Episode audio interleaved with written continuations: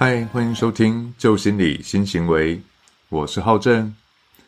人家常说人生如戏，全靠演技。也有人说我不会演戏啊，哪来的演技呀？但你是否有意识到，平常说话的时候就会有一些惯性的口头禅，像是有人常会把这句话挂在嘴边：“嗯，都是我不好，都是我的错，大家都不会喜欢我。”或者是有的人开场白都会说：“我告诉你啦，我跟你讲啦，你听我讲，我不会害你啦。”或许你已经在不自觉当中融入角色喽。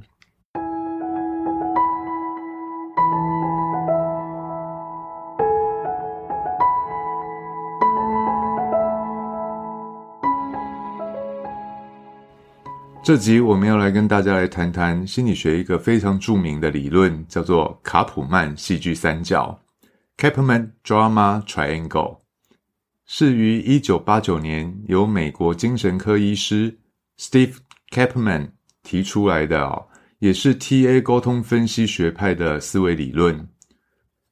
当时刚从杜克医学大学毕业的卡普曼，本身也是美国工会的成员哦。但他对表演有非常大的热忱，便试着解析所有的戏剧还有童话出现的角色互动啊，然后再把这些整合起来，试着用公式化的方式去找到它的可能性。于是他提出了卡普曼戏剧三角。在这卡普曼戏剧三角当中哦，他强调人们在团体当中常因各种的环境啊、情境因素啊。进而被迫扮演三种角色。那卡普曼将这三个角色的互动形成了一个三角形的结构来做一个呈现哦。而这三角形的三个点分别就是我们常听到的加害者，有的翻译成迫害者，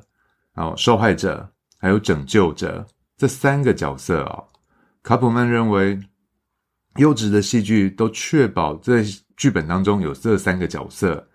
那这个理论也后来被 TA 沟通分析学派的创始者 Eric Berne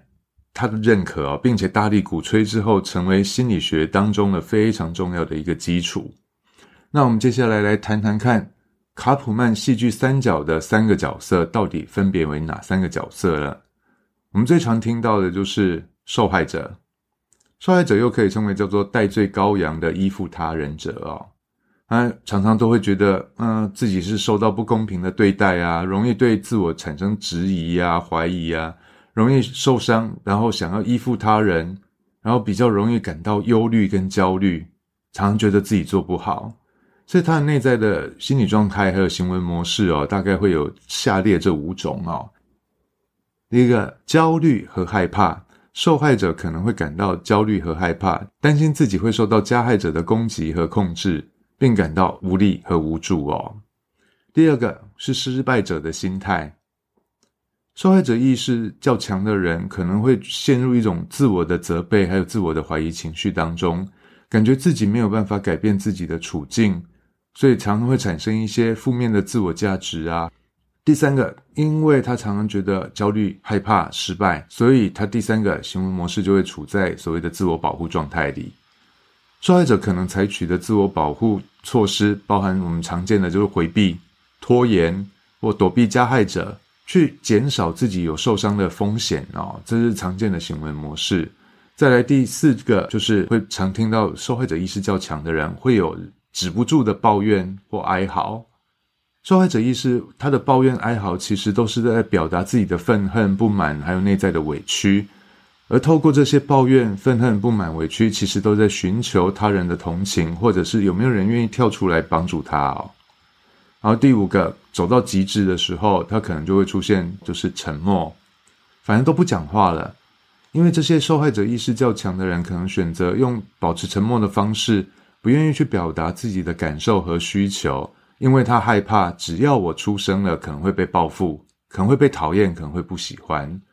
所以，受害者的行为特征通常会受到加害者的一些伤害跟控制哦，所以比较容易产生一些负面的情绪还有态度。那第二个，我们来谈谈看的，受害者要能成立，一定要有这个角色，它是相对论哦，就是加害者。加害者我们又可以称为叫做不耐烦的评论家。他常常是一个理直气壮的完美主义者，认为自己是以较高的地位在看待他人，因为我有较高的道德标准、较高的自律能力，所以他看其他的人事物都多半都会保持着一个很强烈的质疑他人、喜欢批评啊、易怒啊、严苛对待他人的方式哦。所以他行为模式也大致上可以分为五种。第一个就是控制，他的控制欲会相对的较为强烈哦。加害者倾向于控制，还有支配他人，在尤其在人际关系上哦，他们可能透过批评、指责、强迫，还有恐吓他人的方式来维持自己的权利还有优势哦。这也是我们最近这几年有常听到的一个叫做情绪勒索，也是一种控制的行为哦。再来第二种就是攻击，加害者可能用言语啊或行动的方式去伤害对方，贬低他人。侮辱啊，或羞辱，这种攻击可能是直接的，也有可能是间接的。举例来讲的话，就是散播流言蜚语呀，在外面讲别人的八卦啊，或者是排挤他人啊，冷落他人等等，这些冷暴力也是一种攻击哦，不见得是直接伤害啊，才是一种攻击哦。第三个，他们倾向于指责他人。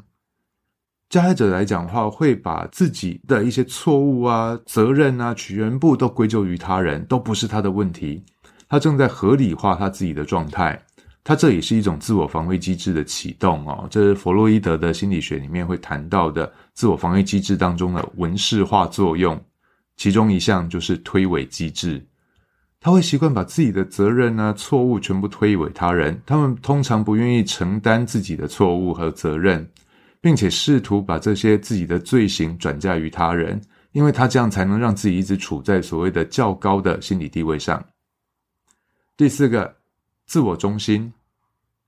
加害者意识较强的人通常都会以自我为中心，他们只关心自己的需要、需求，还有自己的权利，而他们很容易去忽视他人的感觉与感受，还有他人的权利导向。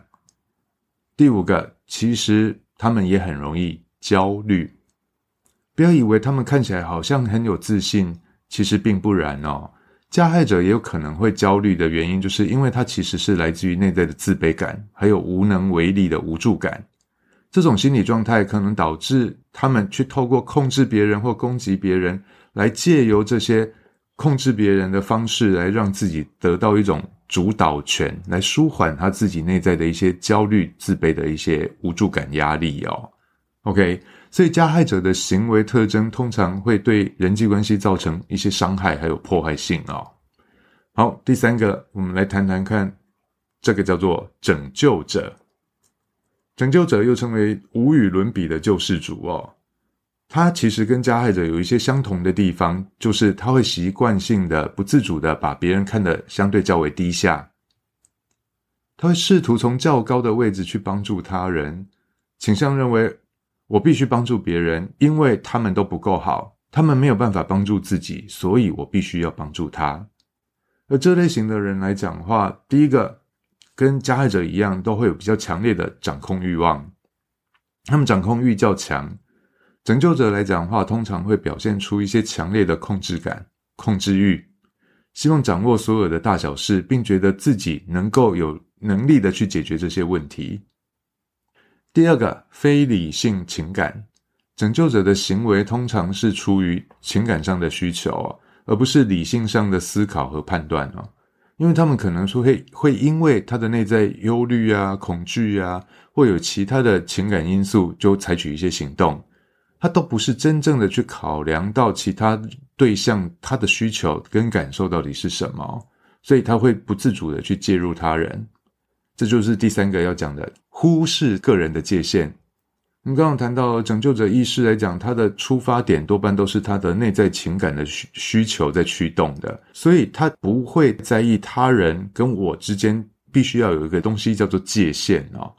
他会忽视一些个人的界限，会过度的去干涉干涉他人的生活，干涉他人的决策，可能无形当中对他人造成了一些伤害哦。但是他不自主、不自觉，因为他觉得我在帮助你呀。因为你不够好啊！来第四个，情感的投射，拯救者意识较强的人，也有可能把自己的情感投射到对方的身上去啊。他会认为自己能够理解对方的感觉与感受，了解对方的需求，所以我知道你的需求在哪里，我知道你的痛苦在哪里，所以我现在做的一切都在帮助你解决你的问题呀。我有更高的能力可以帮助你解决你无法解决的问题，所以我是在帮你呀。但是他其实做这件事，试图在证明自己是有存在感的，我是有价值感的。我帮不了自己，但是我能理解你，所以你需要这样的帮忙。我只要能帮得了你，我得我自己也得救了。所以他第五个会出现的叫做自我肯定。拯救者意识较强的人会习惯性的从帮助他人的过程当中去获得一种成就感，来做个自我肯定的动作。并将自己的价值观会建立在帮助他人的基础上哦，所以拯救者的行为特征多半来讲会比较倾向跟加害者一样，都是以自我为中心。可能因为他自己的情感需求，就去采取一些行动，但是这些都不是真正顾虑到对方的需求跟感受的行动哦，所以其实有些时候会造成别人的不舒服。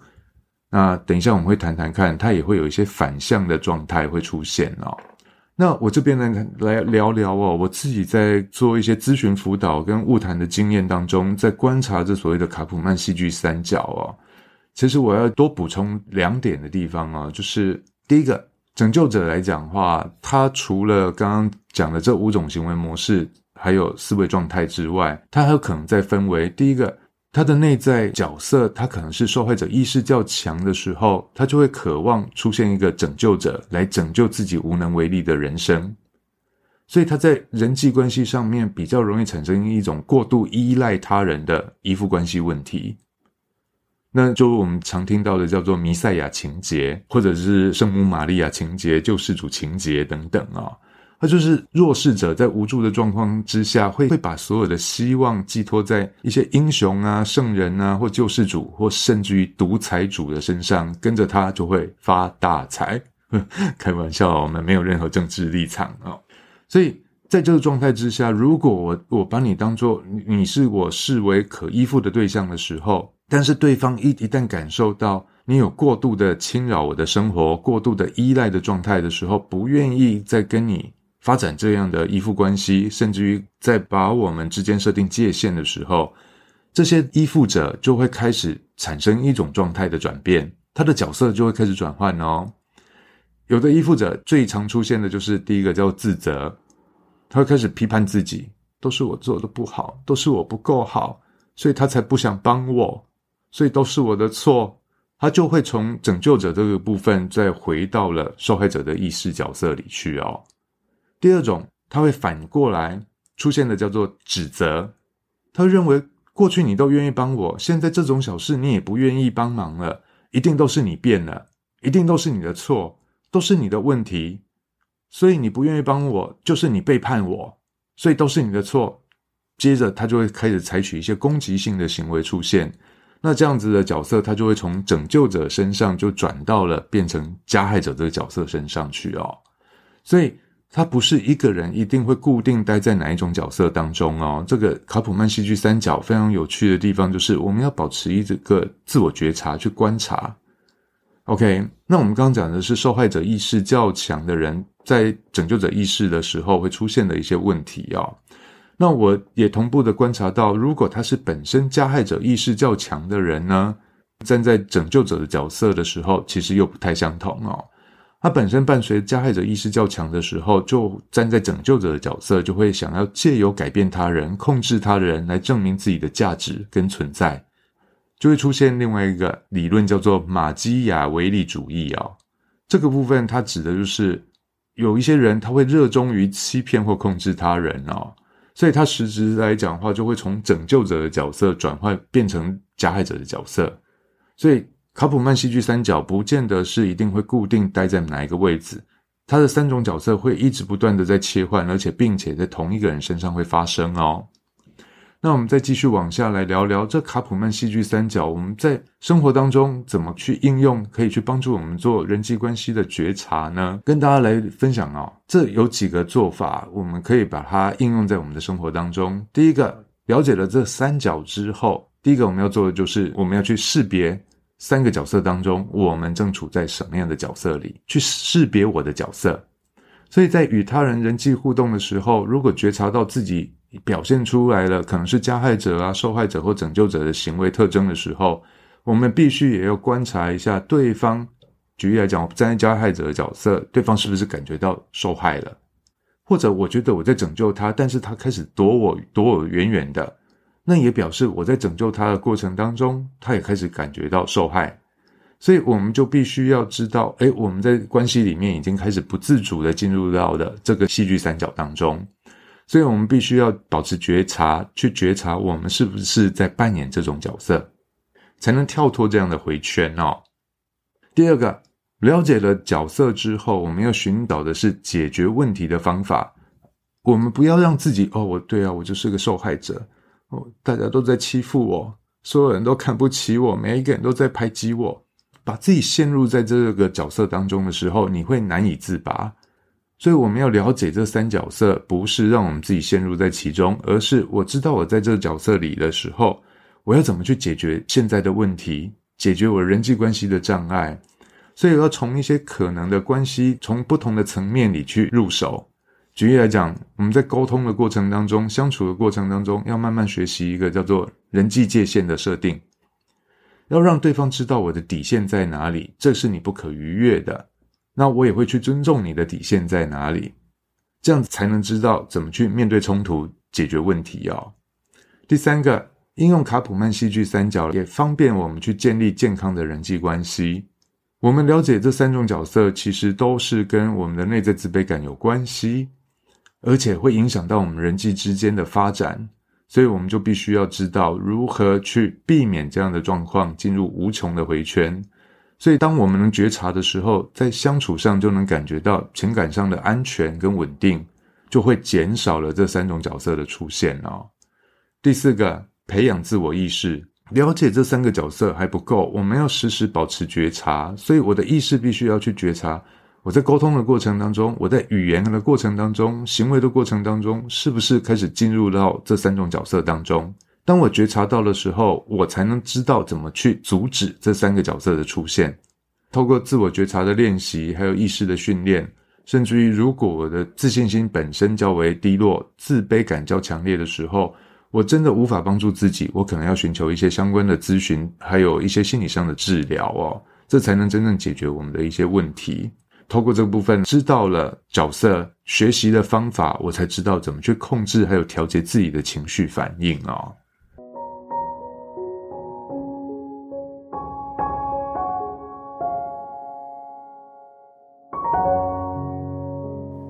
最后这边帮大家来做个 summary，卡普曼戏剧三角可以帮助我们理解还有改善人际关系哦。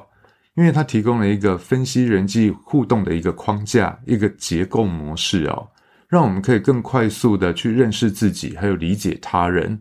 那我们在人际关系还有互动行为上面，我们就会比较知道如何去切换角色，或如何去设定界限跟范围。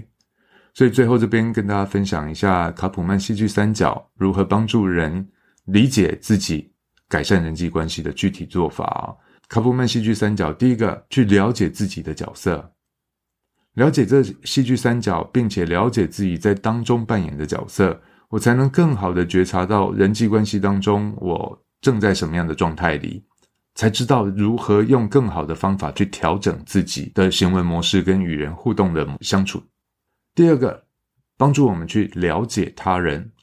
透过卡普曼戏剧三角的概念，去了解他人的行为模式还有情感反应。也可以回馈给我们，让我们可以更方便去了解，哎，自己要该如何跟对方互动，如何去调整跟对方的相处哦。那了解了之后，很重要的人际关系一定必须要学习的一件事情，就是设定界限。卡普曼戏剧三角分享给我们一个分析人际互动的一个框架，所以我们要去了解，在每一个角色里面来讲话，必须要设定什么样的界限。要有设定什么样的范围是不被别人踩踏的，才能保护自己的权利跟需求。这个部分有机会再跟大家来谈谈哦。最好的方法如何设限呢？就是必须要回归到阿德勒的心理学当中谈的叫做课题分离的概念。我们要做到课题分离，就懂得如何设定界限跟范围啊，也才能有被讨厌的勇气。